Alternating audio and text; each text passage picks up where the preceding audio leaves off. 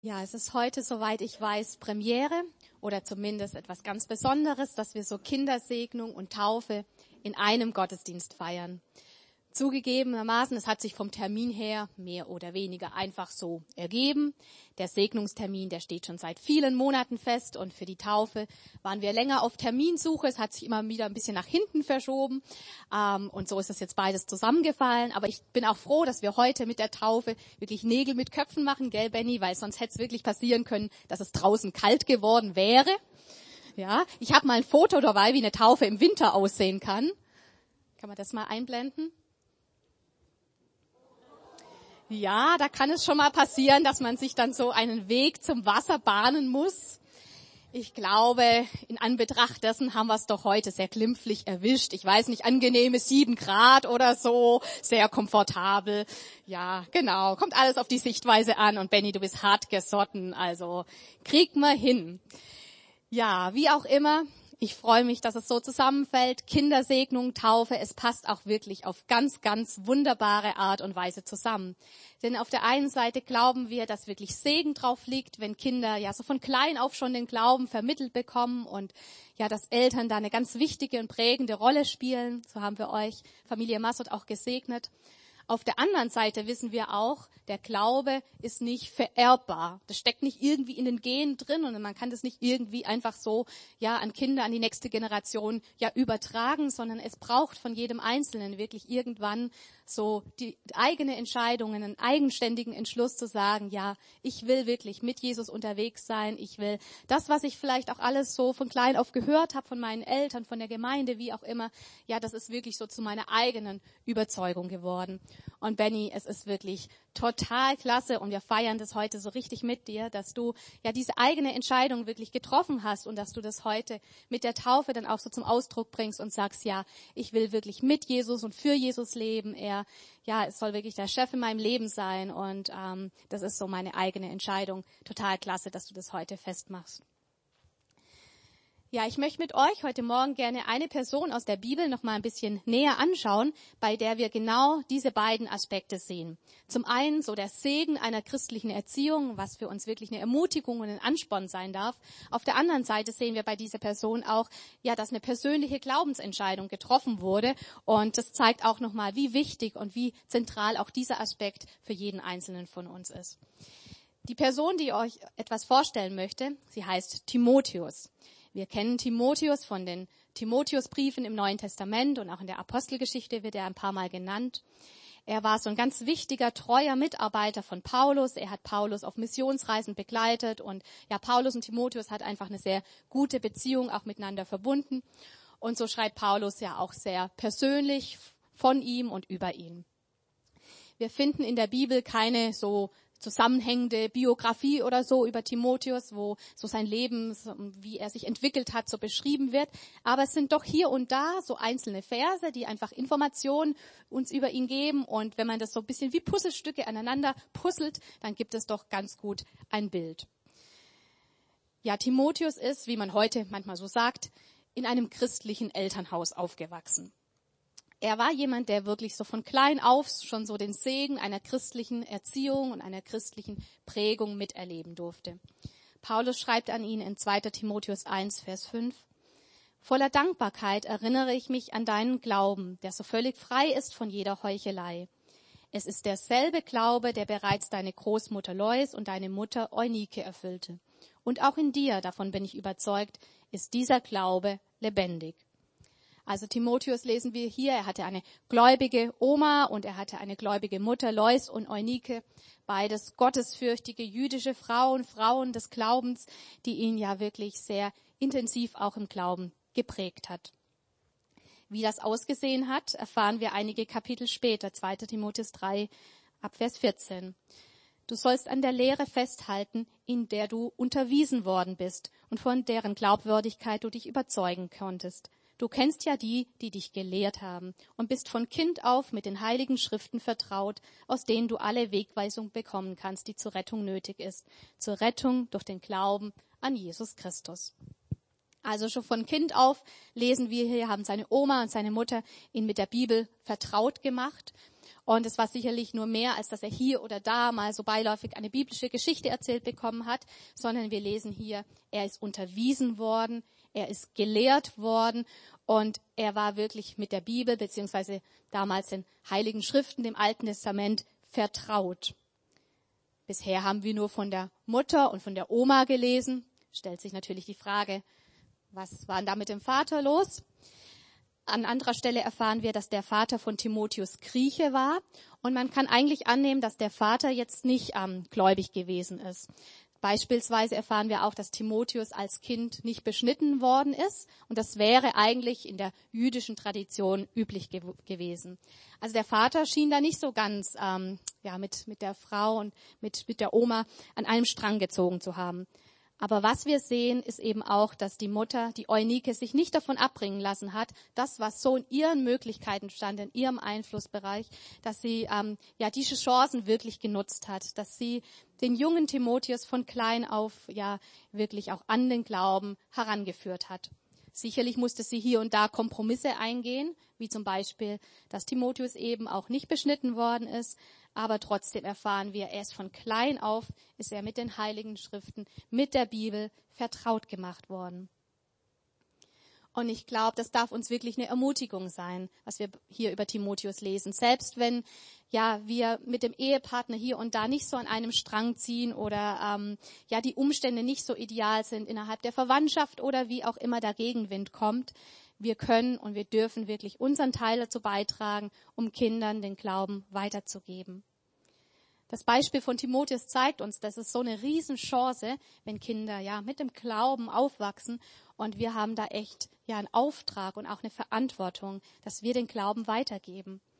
Und zwar auf eine Art und Weise, dass es Herzen erreicht, ja, dass eine Offenheit entsteht, dass Interesse geweckt wird für den Glauben und der Glaube einfach als etwas ja Positives empfunden wird. Und ich glaube, ein Schlüssel dazu ist, wie wir es auch hier lesen, dass der Glaube wirklich authentisch und echt und lebendig vorgelebt wird.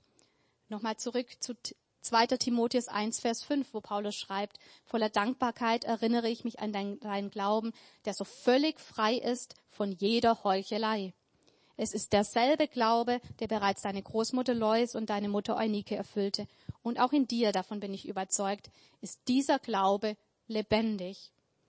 Und ich glaube, ja, darum geht es, dass dieser Glaube wirklich lebendig ist in uns und dass wir diesen Glauben dann so auch weitergeben, weil Kinder spüren das. Sie haben ganz feine Antennen dafür, ob etwas echt ist oder ob etwas aufgesetzt ist. Ob ich sonntags anders bin wie Montag bis Samstag. Ob der Glaube auch im Alltag eine Rolle spielt. Ob ich das eine sage und das andere lebe oder ob es zusammenpasst. Und ich denke, es geht einfach darum, dass wir nichts vorspielen, dass wir nichts vorheucheln oder irgendwie, sondern dass wir echt und authentisch sind und so auch einen wirklich lebendigen Glauben weitergeben an die Kinder beziehungsweise an die nächste Generation. Und dazu möchte ich uns heute Morgen alle wieder neu ermutigen. Lena, Simon, ihr habt euch das auf die Fahne geschrieben. Und ja, viele von uns haben eigene Kinder. Einige haben Enkelkinder. Wir haben vielleicht Nichten oder Neffen. Wir haben in der Nachbarschaft Kinder, zu denen wir irgendwie einen Bezug haben oder sonst irgendwelche Kinder, Teens, einfach junge Leute in unserem Umfeld, zu denen wir irgendwie ja Beziehung haben und ja, nehmt einfach die Frage nochmal so neu auch für euch mit, wie kann ich wirklich diesen Kindern einen echten, einen lebendigen Glauben vorleben? Wie kann ich ja diesen Kindern einfach vermitteln, dass es einen Gott gibt, der sie liebt, der Interesse an ihnen hat? Und lass uns da wirklich so ja an, in die nächste Generation echt investieren. Jeder in seinem Umfeld, da haben wir die besten Möglichkeiten, weil wir einfach am nächsten dran sind, aber auch als ganze Gemeinde, dass wir das wirklich auf dem Schirm haben, dass wir ja die junge Generation sehen, dass wir sie prägen und dass wir alles dran setzen, dass sie echt ja begeistert mit Jesus vorangehen was Einzelne dann später draus machen. Das muss man auch sagen. Das liegt nicht in unserer Hand, ja. Es gibt keine Garantie, dass jemand, der von jung auf viel mitgekriegt hat, dann auch, ja, beim Glauben bleibt und das auch für sich selber so annimmt. Diese Garantie gibt es leider nicht. Aber ich denke, wir dürfen da wirklich vertrauen und uns sicher sein, dass es nicht umsonst ist, was wir an Segen weitergeben, dass es Segenspuren hinterlassen wird und ja, dass diese Prägung, dieser Segen, den wir da weitergeben, dass es wirklich auch positive Auswirkungen haben wird auf ein ganzes Leben. Soweit ein erster Punkt, den wir hier bei Timotheus sehen, den Glauben an die nächste Generation weitergeben, so wie es eben Timotheus Mama und Oma auch gehandhabt haben. Timotheus, er hat viel mitbekommen. Wie ging es jetzt bei ihm weiter? In Apostelgeschichte 14 erfahren wir, dass Paulus so im Rahmen von seiner ersten Missionsreise nach Lystra gekommen ist. Das ist in der heutigen Türkei, in die Stadt, in der ähm, Timotheus gelebt hat. Paulus hat dort das Evangelium gepredigt und hat dann aber ganz heftigen Widerstand bekommen. Er ist gesteinigt worden. Man hat schon gedacht, er ist bewusst, äh, ist tot. Also er war bewusstlos und man hat ihn zur Stadt rausgeschleift. Dann heißt es Apostelgeschichte 14 ab Vers 20. Doch als ihn dann die Jünger umringten, kam er wieder zu sich. Er stand auf und ging in die Stadt zurück. Am nächsten Tag machte er sich zusammen mit Barnabas auf den Weg nach Derbe. Auch in Derbe verkündeten Paulus und Barnabas das Evangelium und zahlreiche Einwohner wurden durch sie zu Jüngern des Herrn. Danach machten sie sich auf den Rückweg. Sie reisten wieder über Lystra, Ikonien und Antiochia und in allen drei Städten stärkten sie die Jünger in ihrem Vertrauen auf Jesus und ermutigten sie dazu, unbeirrt am Glauben festzuhalten.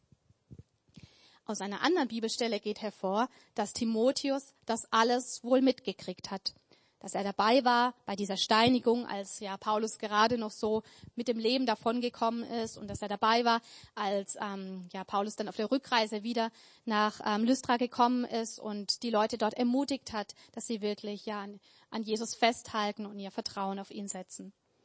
Paulus schreibt später an Timotheus, 2. Timotheus 3, Du hast dir meinen Glauben, meine Geduld, meine Liebe und meine Standhaftigkeit zum Vorbild genommen und hast dich auch nicht dadurch abhalten lassen, dass ich Verfolgung und Leiden zu ertragen hatte. Du weißt ja, was ich in Antiochia, Ikonion und Lystra alles durchgemacht habe und wie sehr ich dort verfolgt wurde. Aber aus jeder Gefahr, in die ich geriet, hat der Herr mich gerettet. Also Timotheus hat das miterlebt. Er wusste darum, dass der Glaube einen echt was kosten kann. Er wusste darum, dass es ja wirklich auch Konsequenzen hat, wenn man sich zu Jesus bekennt. Und die Frage ist, wie ging Timotheus jetzt damit um? Hat ihn das unsicher gemacht? Hat ihn das davon abgehalten, jetzt wirklich selber sich auch auf den Weg mit Jesus zu machen? Hat ihn das in Zweifel gestürzt? Ungefähr vier Jahre später kommt Paulus wieder in die Stadt Lystra zurück, diesmal im Rahmen von seiner zweiten Missionsreise. Und da lesen wir was ganz Interessantes. Apostelgeschichte 16. In Lystra lebte ein Jünger Jesu namens Timotheus. Seine Mutter, die ebenfalls an Jesus glaubte, war jüdischer Herkunft, während sein Vater Grieche war. Diesen Timotheus, über den die Christen von Lystra und Ikonien nur Gutes zu berichten wussten, wollte Paulus auf die weitere Reise mitnehmen. Deshalb holte er ihn zu sich und ließ ihn auf Rücksicht auf die Juden jener Gegend beschneiden, denn sie wussten alle, dass er einen griechischen Vater hatte. Also, auf der ersten Missionsreise, was wir vorher noch gelesen hatten, Apostelgeschichte 14, da wurde Timotheus noch gar nicht namentlich erwähnt. Da hat er irgendwie noch keine besondere Rolle gespielt. Wir wussten bis daher nur, dass er es mit eigenen Augen gesehen hat, dass ähm, ja, Paulus aufgrund von seinem Glauben verfolgt wurde und dass er vermutlich dabei gewesen ist, zusammen mit vielen anderen Leuten, als Paulus den Christen dort normal so ins Gewissen geredet hat. Aber jetzt, nach dieser Zeit, Vier Jahre später, als Paulus wieder in diese Stadt kommt, findet er hier einen Jünger Jesu namens Timotheus vor. Einen Nachfolger Jesu. Einen, von dem es hier heißt, dass die Christen nur Gutes über ihn zu berichten wussten. Was ist also in der Zwischenzeit passiert? Vom Kind bzw. Teenager Timotheus ist ein Jünger Timotheus geworden, lesen wir hier. Einer, mit einem lebendigen Glauben. Einer, der so cool drauf war, der so, ja, Feuer und Flamme für Jesus war, der, der so mit Jesus unterwegs war, dass Paulus gesagt hat, Mensch, diesen Kerl, den möchte ich mit mir nehmen. Der soll mein Mitarbeiter sein. Der soll mich begleiten. Ob es ein klarer Zeitpunkt war, dass Timotheus gesagt hat, ja, ich will wirklich mit Jesus leben, ich will für Jesus leben, oder ob es irgendwie so Prozesse waren in diesen Jahren, das wissen wir nicht. Wir lesen nichts über diese Zeitspanne. Aber klar ist, Timotheus hat die Entscheidung getroffen, wirklich Jesus nachzufolgen. Er hat eine persönliche Glaubensentscheidung getroffen, zu sagen, ja, ich will Jesus dienen. ich will Jesus nachfolgen, ich will ein Mitarbeiter werden, ähm, ja auch von Paulus und wirklich mein Leben dafür einsetzen, Jesus zu dienen, Jesus zu ehren. Im Übrigen, der Name Timotheus heißt auch der, der Gott ehrt. Und das hat Timotheus dann auch so gemacht. Und ich finde es doch immer wieder interessant, wie das, was auch Eltern über ihre Kinder aussprechen, doch irgendwann ja auch sich so bewahrheitet. Was sehen wir also bei Timotheus? Wenn ich nochmal so zusammenfasse, wir sehen, eine christliche Erziehung ist echt Gold wert. Es ist etwas total Kostbares. Es ist, etwas ganz, ganz Wertvolles, wenn Kinder ja wirklich mit dem Glauben groß werden und wenn man später als junger Mensch drauf aufbauen kann, auf all das, was man schon ja so vermittelt bekommen hat. Und es lohnt sich da wirklich zu investieren und ja, wie wir auch so den ersten Punkt hatten, den Glauben an die nächste Generation weiterzugeben. Ganz toll, Familie Morik, dass ihr das auch so auf dem Schirm habt. Gleichzeitig ist eben der Glaube auch nicht vererbbar, übertragbar. Es heißt nicht, dass die eigenen Kinder automatisch mit Jesus unterwegs sind. Eine christliche Erziehung allein macht einen nicht zum Christen und es braucht irgendwann von jedem Einzelnen die persönliche Entscheidung, die Antwort zu sagen, ja, ich will wirklich mit Jesus unterwegs sein. Ich will die Rettung in Anspruch nehmen ähm, durch den Glauben an Jesus, das, was ja Gott für mich bereithält. Und Benny, super, dass du das heute so zum Ausdruck bringst und ja, dich taufen lässt, als, einfach als ein klares Bekenntnis und als ein Schritt. Ja, ich will wirklich mit Jesus unterwegs sein. Benny hat diese Entscheidung getroffen und ja, ich möchte einfach jeden Einzelnen von uns fragen, an welchem Punkt stehst du da, was so diese persönliche Glaubensentscheidung angeht? Hast du diese Entscheidung für Gott, für Jesus bewusst getroffen oder dich vielleicht noch nie so richtig persönlich, ernsthaft damit auseinandergesetzt? Vielleicht hast du von deinem Elternhaus da schon viel in die Wiege gelegt bekommen. Und das ist dann echt, ja, was ganz Wertvolles. Aber trotzdem geht es darum, dass man sich persönlich damit beschäftigt und auseinandersetzt und ja einen eigenen Standpunkt findet und die Rettung, die Jesus uns anbietet, wirklich auch persönlich in Anspruch nimmt. Und manch einer hat vielleicht auch sehr wenig oder gar nichts in dieser Hinsicht vermittelt bekommen und ja, das bringt oft so manchen Umweg mit sich und man muss sich zu Glaubensdingen irgendwie sehr mühsam erst irgendwie einen Weg verschaffen. Aber ich möchte einfach jeden Einzelnen ähm, ermutigen, egal wo du da stehst und was da dein Background so ist. Bleib da wirklich dran und beschäftige dich damit. Lies die Bibel und ja, sei einfach damit unterwegs und es wäre so klasse, wenn wirklich jeder Einzelne an den Punkt kommt, echt eine persönliche Entscheidung für ein Leben mit Gott zu treffen und die Rettung in Anspruch zu nehmen, die Gott für uns bereithält. Noch ein letzter Bibelvers. Paulus schreibt an Timotheus ein, ja, so ganz zentrale Verse. Und es heißt in 1. Timotheus 2, Vers 4 bis 6, Gott will, dass alle Menschen gerettet werden und dass sie die Wahrheit erkennen. Es gibt nämlich nur einen Gott und es gibt auch nur einen Vermittler zwischen Gott und den Menschen, den, der selbst ein Mensch geworden ist, Jesus Christus. Er hat sein Leben als Lösegeld für alle gegeben und hat damit zu der von Gott bestimmten Zeit den Beweis erbracht, dass Gott alle retten will. Gott will, dass alle Menschen gerettet werden.